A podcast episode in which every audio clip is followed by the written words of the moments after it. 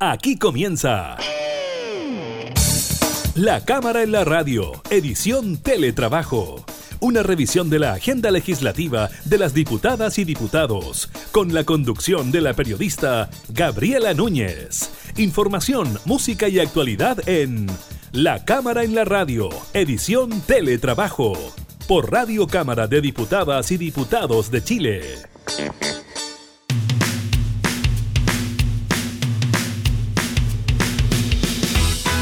Hola, ¿qué tal? ¿Cómo están? Bienvenidos a un nuevo programa de la Cámara en la Radio en estas jornadas previas, claves para nuestro país por el plebiscito de este domingo, plebiscito por la nueva constitución. Dos opciones, apruebo, rechazo y también dos formas de redactar esta constitución, convención mixta o convención constituyente, convención mixta con la mitad de parlamentarios en ejercicio y nuevas personas, convención constituyente, todo nuevo con personas del mundo civil. Así que estaremos, por supuesto, hablando de aquello con la presidenta de la Comisión de Gobierno Interior, la diputada Joana Pérez, que nos entrega una visión de lo que puede ser este plebiscito.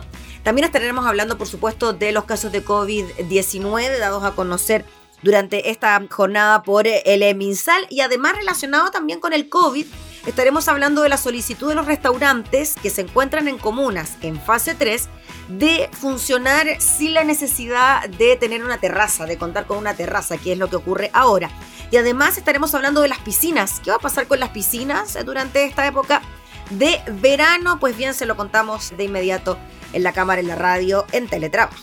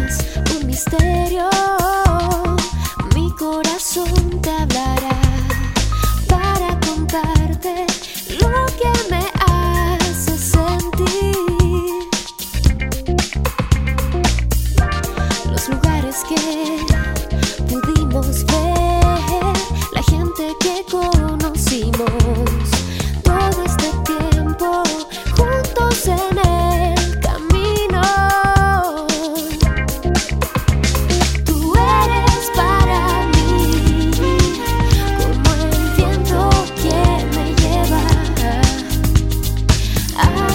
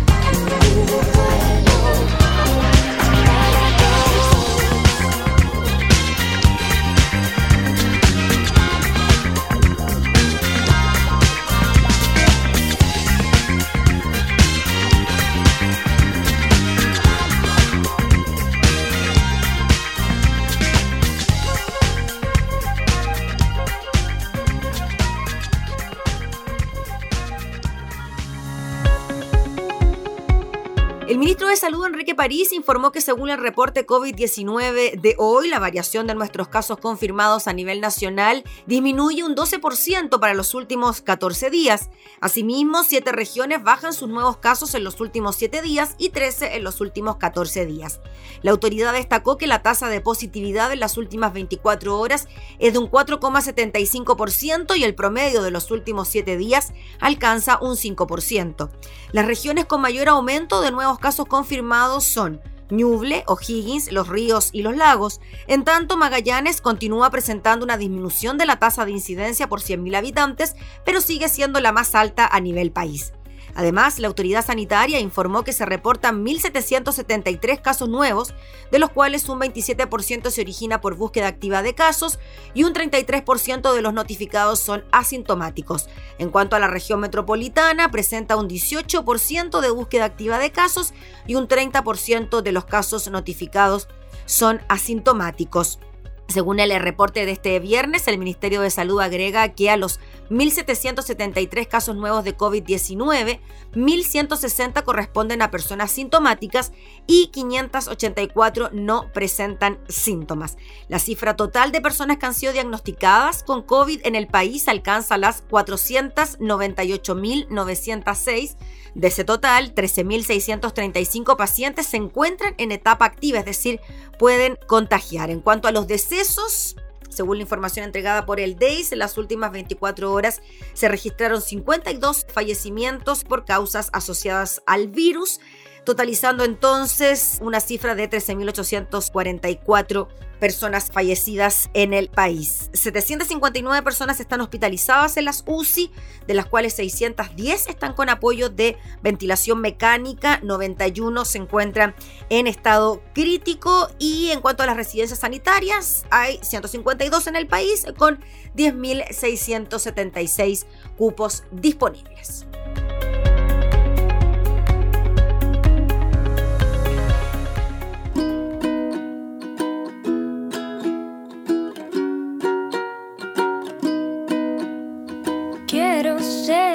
Escalera para que subas al cielo en mí.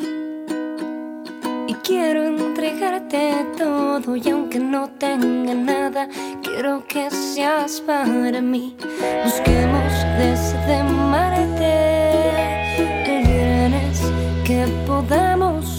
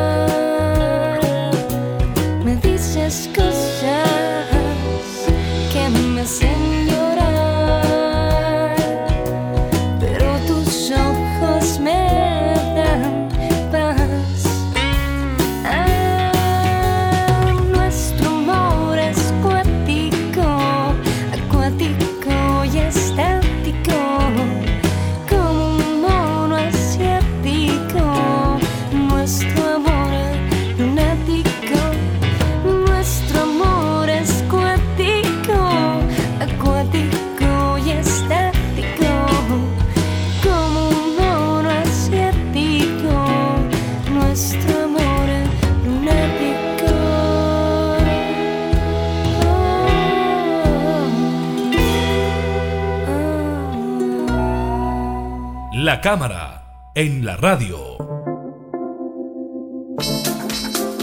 Estamos en momentos previos al plebiscito del 25 de octubre donde los chilenos decidirán si quieren o no una nueva constitución eh, para el país. Vamos a hablar de este tema con la diputada Joana Pérez. Ella representa al distrito número 21 en la región del Biobío. Además preside la Comisión de Gobierno Interior. ¿Cómo está, diputada? Muchas gracias por recibirnos. ¿Cómo está, Gabriela? Gracias por este contacto. Diputada, ¿cómo ha visto usted el ambiente en estos días previos al plebiscito? ¿Cómo cree usted que está a la disposición de la gente, de la ciudadanía, por ir a votar? Bueno, yo creo que es un momento histórico, histórico para nuestro país, para ciudadanos y ciudadanas, y el ambiente también es bastante distinto en regiones, en las comunas, dependiendo de la fase que se está. No podemos soslayar que estamos frente a una pandemia que ha complicado mucho a nuestro país en lo sanitario, económico, en lo social, y hoy día, además, ¿cierto?, con oportunidad histórica que es un plebiscito en democracia. Entonces, creo que se ha vivido distinto.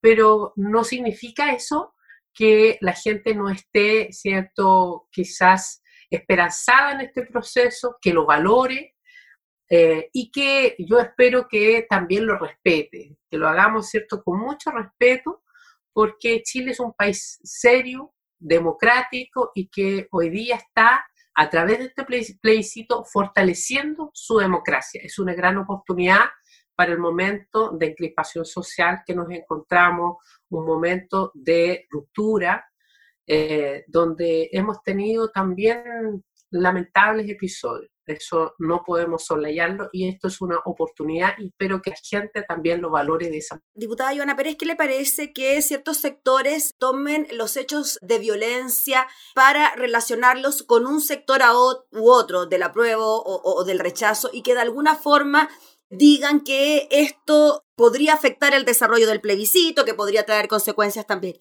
para la posterior redacción de la Constitución? Creo que es una irresponsabilidad y un aprovechamiento político de todos los sectores que han intentado hacer aquí. Y esto es de verdad, lo digo como presidenta de la Comisión de Gobierno que valora los procesos democráticos, lo que Chile está viviendo hoy día y cómo debe hacerse. Las personas que saben de educación cívica entienden que esto realmente viene a fortalecer eh, las instituciones en nuestro país y de aquí en adelante pensar en un Chile de 20, 30, 40 años más. Y es por eso también que, que los partidos políticos son importantes, más allá de lo que la gente reclama, da estabilidad y lo que hicimos el 15 de noviembre, fijar un proceso, es una oportunidad país. Y por eso también los jóvenes, ¿cierto?, eh, que han estado excluidos muchas veces o quienes se han sentido excluidos de un sistema económico, ¿cierto?, político, administrativo, hoy día tienen una tremenda oportunidad que es decir, yo me inclino a construir el nuevo Chile, las nuevas bases institucionales para eh, trabajar esa nueva constitución. Por eso es una oportunidad y al menos nosotros, yo desde la comisión, mi partido, la democracia cristiana, hemos tratado de no obstaculizar nada este proceso. Debía ser paritario, ofrecimos una alternativa que la gente pueda definir, definir paritario. Estamos por construir para que esto también tenga escaños reservados, reconozcamos los pueblos originarios lo estamos logrando, estamos trabajando. Entonces, esto es un proceso, esto inicia con este plebiscito de entrada que es este 25 de octubre, pero luego, ¿cierto? Viene lo que es el órgano que se, es, que se elige para que se dé una nueva constitución, el órgano que va a, a, a proponer una nueva constitución que tiene nueve meses y tres meses más, ¿cierto? Hasta doce meses y luego hay un plebiscito que ese sí es obligatorio, el de este domingo es voluntario y el de salida, donde la gente va a decidir si acepta o no esa constitución que le propone este órgano, ¿cierto? Es obligatorio. Y esas son tres fases, ¿ya? Y luego viene la construcción de ese Chile a través de esta nueva orgánica esta nueva ¿cierto? estructura que nos dé esa carta fundamental. Entonces, esto no es de un día para otro, no nos tiramos al vacío. Por eso yo no voy a aceptar lo que hacen muchos grupos de venir a culpar a este proceso de la violencia que se está viviendo, la impunidad que muchos buscan para, en el fondo, entorpecer procesos que son antisistémicos. Y no hay nada más antidemocrático hoy día que la violencia que estamos viviendo. Por eso hay que condenarlo rotundamente, y así lo hemos hecho. Y yo condeno la violencia que se ha visto en las calles, en Santiago, pero también en la Araucanía. Este es un proceso que debemos vivirlo en paz y con respeto. Diputada Ivana Pérez, y en relación eh, a las expectativas que pueden existir sobre este plebiscito, y principalmente si es que gana la opción apruebo, ¿no? De contar con una nueva constitución y de cómo las cosas en el país se pueden ir cambiando. ¿Cómo lo ve usted eso? ¿Cómo se trabajarían esas expectativas? ¿De qué manera poder explicar que los cambios no son inmediatos, que hay que redactar una nueva constitución, que primero hay que elegir a los constituyentes y así suma y sigue, ¿no? Por eso, porque yo creo que hoy día hay mucha gente responsable también dentro de lo que es la clase política, los partidos políticos, también del Congreso y por cierto también organizaciones que se han sumado para un lado u otro. Yo en lo personal estoy por el apruebo por una convención constitucional, sí, lo hemos dicho también a través de nuestro partido, institucionalmente hemos tomado una decisión, porque creemos que es lo que necesita hoy día Chile. Necesita eh, espacios participativos para que la ciudadanía pueda eh, realmente tener la opción de definir. Y por eso hemos últimamente bajado los umbrales para los independientes y lo que estamos haciendo es dar más oportunidades a hombres y chilenos en este proceso, a hombres, mujeres. Entonces, lo que quiero señalar con esto es que aquí eh, nosotros tenemos toda la posibilidad de cambiar muchas cosas, pero esto no es de un día para otro, ¿ya? Y por eso he dicho que uno va a hacer lo que ofrezca el proceso constituyente y luego va a hacer también lo que deba hacer un Congreso.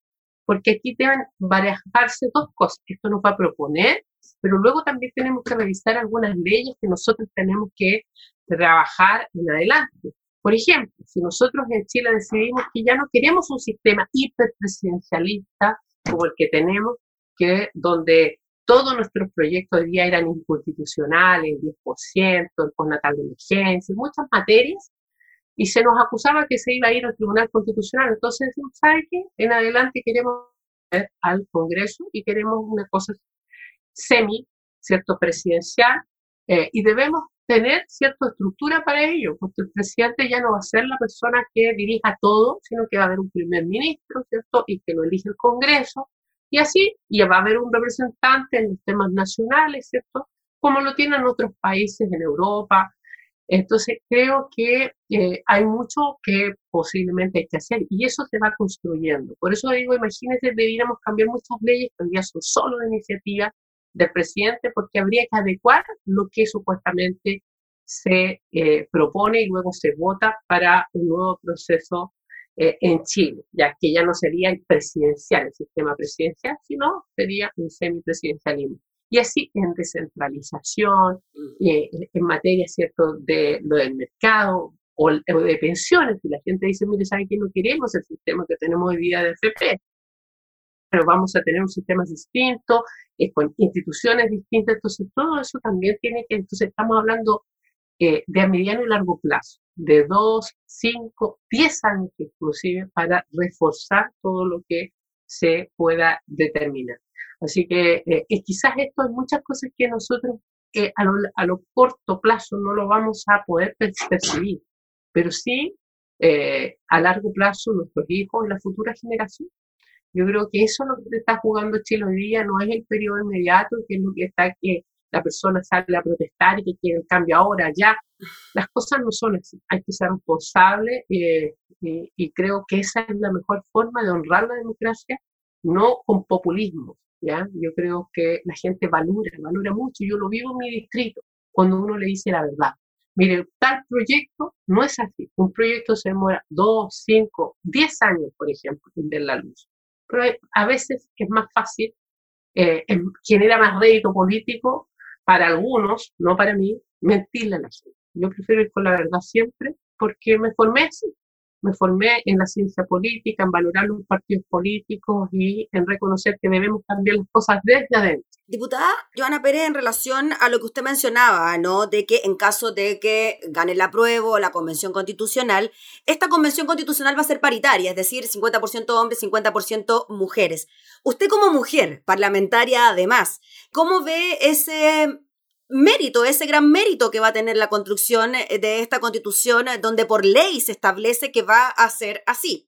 Gabriela, es una gran oportunidad. Yo sé que tú también lo piensas y muchas mujeres que estamos en, esto, en la contingencia, en lo público, en lo social, en lo político, eh, sabemos que esto es un tremendo logro de las mujeres, de las mujeres que salieron a marchar, de las feministas, de las tesis, de todas, y de las mujeres que venían de años atrás, ¿cierto?, que instalaron el voto eh, y tantos derechos que hemos ido ganando, el poder haber tenido el primer cierto servicio de la mujer, que a lo mejor algunos lo valoran o no lo valoran, pero que nos ha ayudado para visibilizar nuestra problemática, para instalar nuestros derechos, para lograr nuestros derechos y oportunidades y, y, y todas las mujeres que son, ¿cierto?, madres, las, que, las mujeres que, que deciden no serlo, las mujeres, ¿cierto?, que son trabajadoras, las que son eh, de pueblos originarios, todas ellas hoy día en igualdad de condiciones entre hombres y mujeres, en la misma cantidad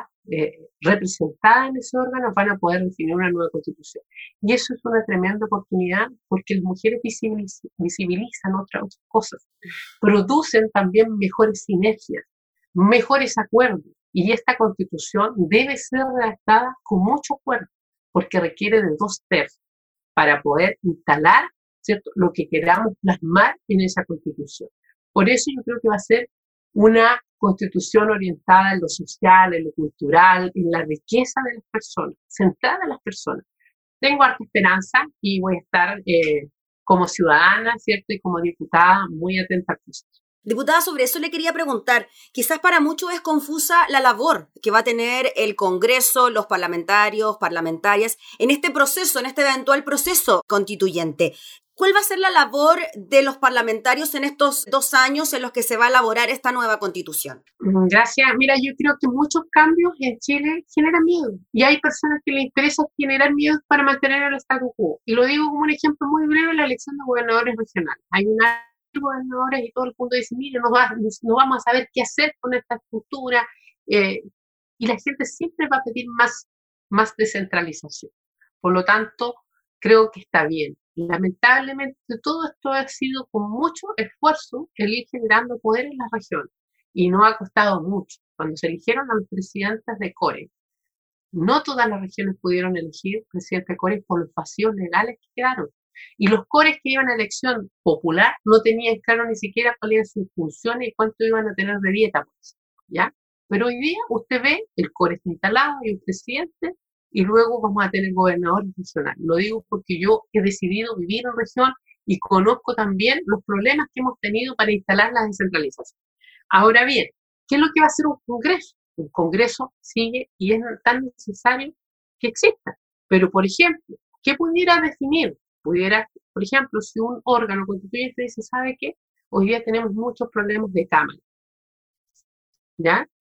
Y, estas dos cámaras probablemente lo que se necesita en Chile es un, una unicameral, ¿ya? Un congreso y tendrá que definir un plazo de aquí a un proceso que no afecta a los incumbentes, ¿cierto? Que se disuelva, pero nosotros vamos a tener que también trabajar las leyes que vayan acoplándose al proceso constitucional. La constitución no lo dice todo, ¿ya? Y por tanto, lo que sí también quiero clarificar tener principios orientadores sobre los tratados por ejemplo, internacionales ven si suscrito. Me refiero a la libertad de culto, porque también se le ha dicho mucho a los evangélicos, a las personas que profesan distintas religiones, que eso no va a estar asegurado. Eso es falso. Nosotros debemos incorporar en esta constitución todo lo que Chile ha ratificado en materia de derechos humanos, los derechos del niño y de la niña, la libertad de culto, libertad de expresión. O sea, eso no puede no ir acá porque son valores internacionales que se dan en todas las naciones y que además los que somos países serios y hemos suscrito esos, tratados internacionales y convenios. Por lo tanto, llegando, ¿cierto?, es cómo vamos bajando los, los temas, los titulares que se definen, ¿cierto?, en las leyes de ir adecuando nuestros códigos, eh, por ejemplo, código de trabajo y así, porque va a haber mucho trabajo que hacer para justamente adecuar la legislación. Aquí hay leyes, normas y tienen ¿cierto? Una estructura. La constitución es quien rige todo eso, pero luego tenemos distintas leyes de quórum distintos donde también debemos trabajar. Así que yo no superpongo una a otra, la, convención constitucional o la mixta, ¿cierto? El caso de elegir la mixta, cualquiera de esas, la que salga, necesita ir a la par con un Congreso que vaya trabajando estas materias. Y yo no veo superposición ni que van a tener problemas, ¿cierto?, de celo, porque esta está sumamente clara y además este, este, este trabajo que haga el paso constitucional, ¿cierto? Debe estar vinculado con las organizaciones sociales, con las plazas, con las juntas de vecinos, con los gremios, escuchar, porque va a estar redactando un proceso participativo también. Y nosotros debemos seguir, ¿cierto?, con las leyes propias eh, que lleva el país y no podemos estancar, porque hay mucha gente que se ha aprovechado, Gabriela, y ha dicho, por ejemplo, ley de rentas regionales. ¿Para qué vamos a trabajar en ley de rentas regionales hoy día? Si se está trabajando una nueva constitución. Entonces, quieren dejar estancado el país pensando en un proceso constitucional que puede demorarse cinco años en ver la luz, los efectos de eso. Chile necesita seguir avanzando. Entonces, ¿somos un país serio? Bueno, está el proceso constitucional y está Chile que necesita seguir también avanzando. Hay materias que probablemente van a cambiar, sí, pero tampoco cambian de un día para otro y tenemos que ir generando los pasos seriamente, porque aquí cualquier persona va a decir lo que quiera en la tele para decir que los cambios van a venir mañana y eso es falso. Esto es un proceso mediano y largo plazo. Diputada Joana Pérez, finalmente, un mensaje también a quienes van a participar, a quienes tienen miedo de participar en este proceso, ya sea por el COVID, ya sea por los hechos de violencia, ¿qué les diría a usted cuando estamos en estos momentos de plebiscito? Bueno, esto, la Comisión nuestra también ve los procesos de plebiscito y de participación y tuvimos en reiteradas oportunidades al CERVET, a su presidente, a Patricio Santa María, y a todos los órganos, ¿cierto? Los, que se relacionan con las organizaciones para que podamos ir adelantándonos este proceso. Lo hizo la Comisión de Constitución y Gobierno también, obviamente. Y créame que lo que nos dijo Patricia Santamaría me generó tanta eh, eh, cuestionamientos que me encargué de, de, seguirlo, porque él dijo, mire, va a haber tan, va a ser mucho más seguro ir a votar este, en este plebiscito que ir al supermercado, porque las condiciones sanitarias que vamos a establecer van a ser mucho más seguras. Y efectivamente, uno ha seguido, se pusieron más de un 30% de locales para votación para tener cierto eh, mayor distanciamiento social. Se establecieron también facilitadores el día de las elecciones, se contrataron jóvenes la mayoría para acompañar y apoyar a los adultos mayores, a las personas de información están todos los vocales. Se definió todos con mascarilla, que eso es una norma casi universal. Lápiz azul, cada uno lleva su lápiz azul para no estar, ¿cierto?, manipulando otro lápiz. Usted llega al lugar de votación, ¿cierto? Va a haber distintas autoridades, todas con su, su, cuidado, ¿cierto?, sanitario, mascarilla, alcohol gel, todo lo que usted necesite estar ahí y además va a estar demarcada la, la, la distancia que usted tiene que tener de las otras personas y además de los miembros de la mesa. Usted se acerca a los miembros de la mesa, deja su, su cédula, se verifica, pero no hay manipulación de cosas que usted pudiera tener. Cuidado, todos andan con guantes. Entonces, la verdad es que creo que eh, este es un proceso que realmente ha sido bien pensado y yo de eso valoro. Creo que el CERVEL es una instancia eh, bastante seria en nuestro país y que muchos países les gustaría tener la, eh, esta institucionalidad que tenemos y que además baja todas las comunas. Lo, lo que se genera en Cervel después, eh, al otro día, con la Junta Electoral, en el trabajo previo y posterior, es muy serio. Entonces, uno dice, mire, ¿cómo le decimos a los adultos mayores que pueden tener seguridad? Obviamente que es voluntario y la persona sabrá, ¿cierto?, si eh, tiene enfermedades de base y puede estar muy en riesgo, ¿cierto?, su salud. Pero en general, yo lo que le puedo transmitir de manera seria es que las condiciones sanitarias están en desierto, ya que se atrevan, que es un proceso democrático, que pocas generaciones van a poder vivir en mm. democracia, sentar las bases de una nueva constitución. Así que invitarlos a atreverse y a cuidarse, a ir con todos los cuidados, conversar con la familia y tomar esa definición. Yo creo que es lo mejor eh, y Chile no es solo Santiago, hay regiones, hay comunas que están muy esperanzados, que han hecho cicletadas, que han hecho caravanas, que han hecho cosas en paz, ¿ya? Y que lo valoran y que lo ven como una gran oportunidad. Y yo a ellos quiero agradecerles también, porque así, como una fiesta ciudadana, es lo que debemos ver este proceso. Más allá de, de empañar, ¿cierto?, con hechos de violencia o actos delictivos, como lo han querido ver otros, y peor aún, achacarlos a una, a, a una opción a otra. Eso no se hace. Chile es un país serio, construyámoslo entre todos y dignifiquemos también la política. Eso es lo que hay que hacer desde adentro. Muy bien, pues diputada Joana Pérez, le agradecemos enormemente por este contacto, por darse el tiempo de conversar de este tema tan, pero tan importante para nuestro país. Así que muchas gracias, que esté muy bien, buena jornada. Gracias, Gabriel, estaremos informando. Gracias. Era la diputada Joana Pérez, presidenta de la Comisión de Gobierno Interior, hablando entonces sobre este plebiscito del 25 de octubre.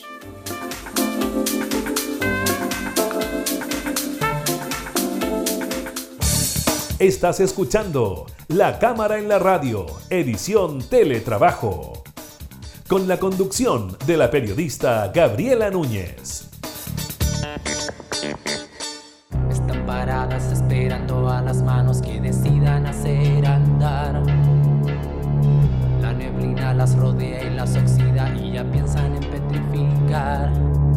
Las industrias, muevan las industrias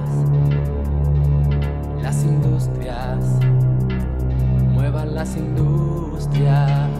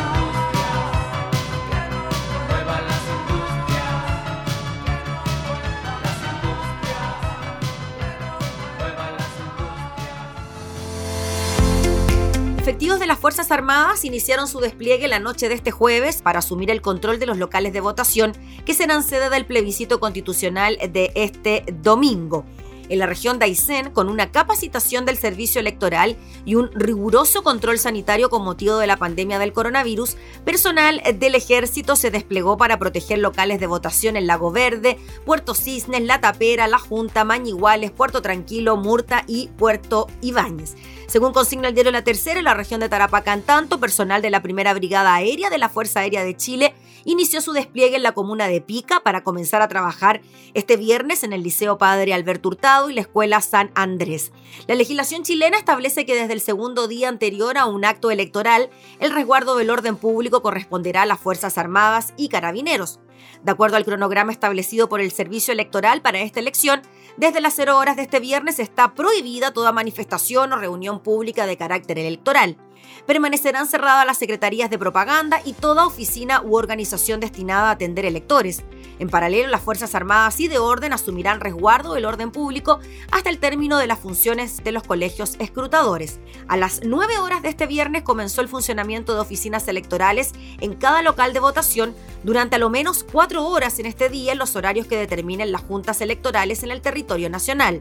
Este 25 de octubre se desarrollará la votación en horario extendido hasta las 20 horas. Además, considerando la pandemia, existirá un horario exclusivo para personas de 60 o más años, desde las 2 de la tarde hasta las 5 de la tarde. Ese día cada votante recibirá dos papeletas, una en que deberán elegir entre las opciones apruebo o rechazo ante la pregunta, ¿quiere usted una nueva constitución? y otra en que se le consultará qué tipo de órgano debiera redactar la nueva constitución, donde podrán escoger entre las alternativas convención mixta constitucional o convención constitucional. Son, eh, claro, las indicaciones básicas de lo que es este plebiscito, además de que usted debe llevar su mascarilla, ojalá desechable, y su lápiz pasta azul para poder emitir su sufragio.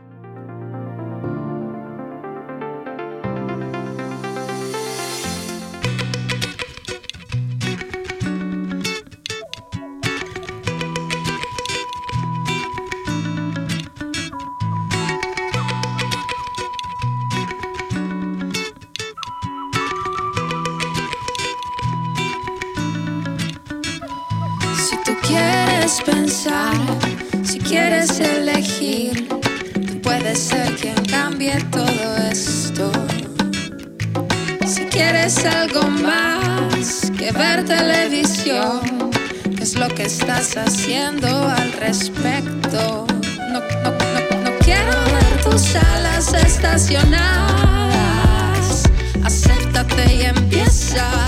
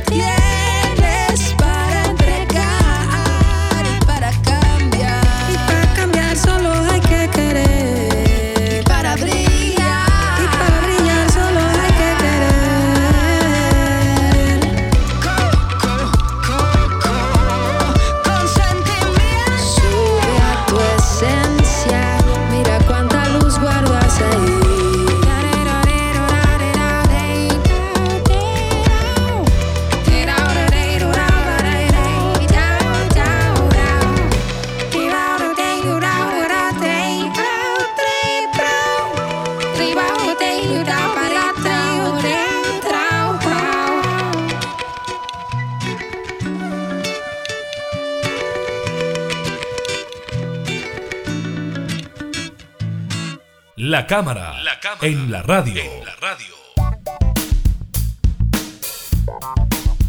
Los integrantes de la Asociación Chilena de Gastronomía, ACHIGA, hicieron un llamado al gobierno para considerar la apertura de espacios interiores de locales con un 50% de aforo en comunas que hayan entrado a la fase 3 del plan paso a paso para prevenir la pandemia. La petición se realizó apelando a la difícil situación económica a la que se vieron sometidos los recintos gastronómicos producto de la aparición del coronavirus sobre todo aquellos que todavía no pueden abrir porque no tienen terraza o espacios exteriores acondicionados para hacerlo tal como lo exige hoy la normativa debido a la pandemia. El presidente de Achiga, Máximo Picayo, explicó que la organización han estado en contacto permanente con las empresas del rubro para conocer su realidad que hoy es muy distinta entre quienes han podido funcionar y aquellos que todavía no pueden hacerlo por distintas razones. Y uno de esos motivos, dice el presidente de Achiga, que nos han expresado diversos empresarios gastronómicos, es que sigan sin poder abrir pese a que están en fase 3 porque no disponen de terrazas o espacios abiertos. Algunos de los restaurantes afectados son recintos emblemáticos como el restaurante giratorio ubicado en Providencia. Su dueño, Mauricio Siempre Vivo, sostuvo que en el caso nuestro podemos garantizar la seguridad sanitaria al interior de nuestro restaurante y volver a atender de la misma forma se expresó el dueño de Escuadrito, Raúl Escuadrito, quien indicó que somos un restaurante con una larga tradición, pero que hoy estamos sumidos en una profunda crisis y necesitamos con mucha urgencia volver a funcionar. Para eso estamos con todos los protocolos para atender de manera segura en espacios interiores. Solo esperamos el permiso de la autoridad. Eso con relación a los restaurantes, pero también hay inquietud sobre lo que pueda ocurrir con las piscinas. La subsecretaria de Salud Pública, Paula Daza, aseveró que se está trabajando en un protocolo para una eventual apertura de piscinas este verano.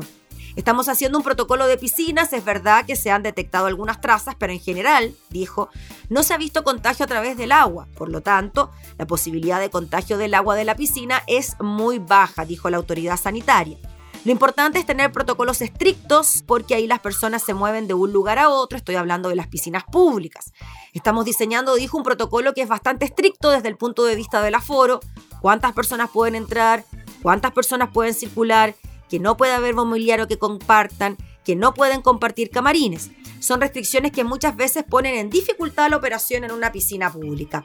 Con respecto al avance de este trabajo, expresó que nos hemos juntado con los alcaldes, porque las piscinas públicas en su mayoría son municipales.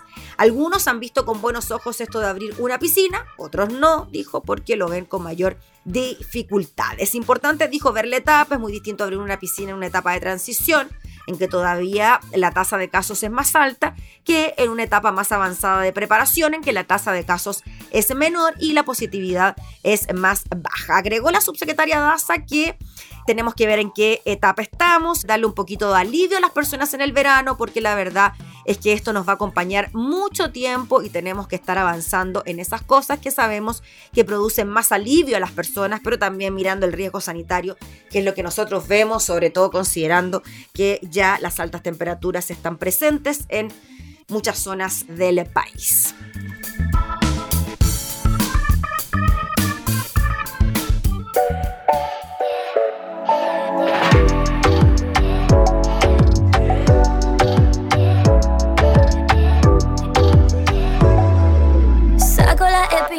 Cuerpo clavada con la sabiduría que me faltaba. Todo lo que aprendí ya lo llevo en la mira. No me busques que no necesito nada nada. Me conociste como materia prima y soy diamante. Esto por ser tan perseverante. Te invito a pensar en cómo fuiste conmigo. Yo estoy contando los días para que seas desconocido. Todo lo que tengo es pa' mí, pa' mí, pa' mí. Todo mi trabajo es pa' mí, pa' mí, pa' mí. Todo lo que hago es pa' mí, pa' mí, pa' mí pa, pa mí, pa, pa, pa mí. Uh,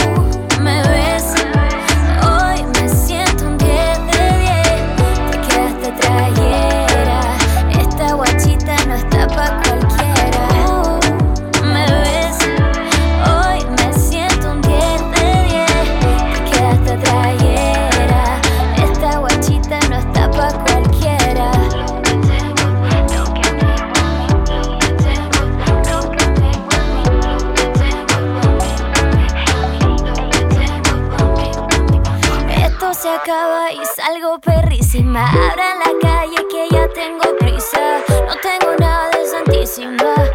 Hoy estoy buenísima. Estoy tranqui, aquí en la mía. Todo lo que sentía hoy es solo poesía. Ahora me río de lo que antes era un vacío. Ahora sonrío porque sé que el mundo va a ser mío.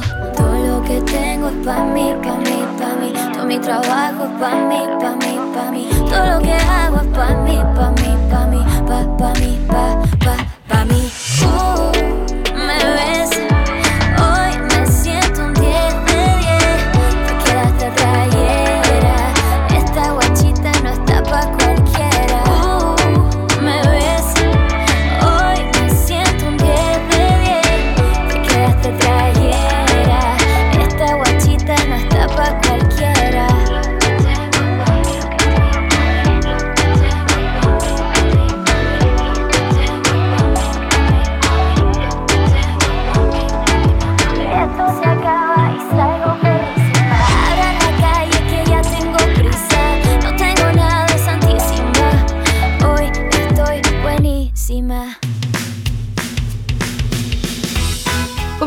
despedir el programa del día de hoy, primero haciéndoles una invitación a participar del plebiscito del 25 de octubre. Es una oportunidad para que usted con su voto tenga la posibilidad de elegir el Chile que quiere para usted, para sus hijos y para sus nietos. Tomando todas las medidas sanitarias correspondientes, no debería haber mayor riesgo. Reitero una declaración que hizo Patricio Santamaría, el presidente del Consejo Directivo del CERVEL, cuando aseguró que ir a votar era más seguro que ir a un supermercado. Piensa en eso y el domingo entonces levántese y vaya a votar en este proceso democrático para que los chilenos elijamos qué queremos, una nueva constitución o continuar con la que tenemos. Usted decide. Agradecerles por supuesto por estar junto a nosotros, invitarlos a escucharnos en nuestras distintas plataformas digitales, Spotify, Radio Cámara, también a través de nuestras radios en Alianza que seguro estarán haciendo una gran cobertura este domingo por el plebiscito. Que estén muy bien, nos reencontramos.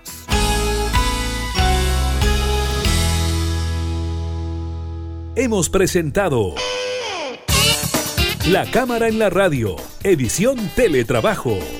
Una revisión de la agenda legislativa de las diputadas y diputados, con la conducción de la periodista Gabriela Núñez. Información, música y actualidad en La Cámara en la Radio, edición Teletrabajo. En Radio Cámara de Diputadas y Diputados de Chile. Hoy más que nunca, acercando las leyes.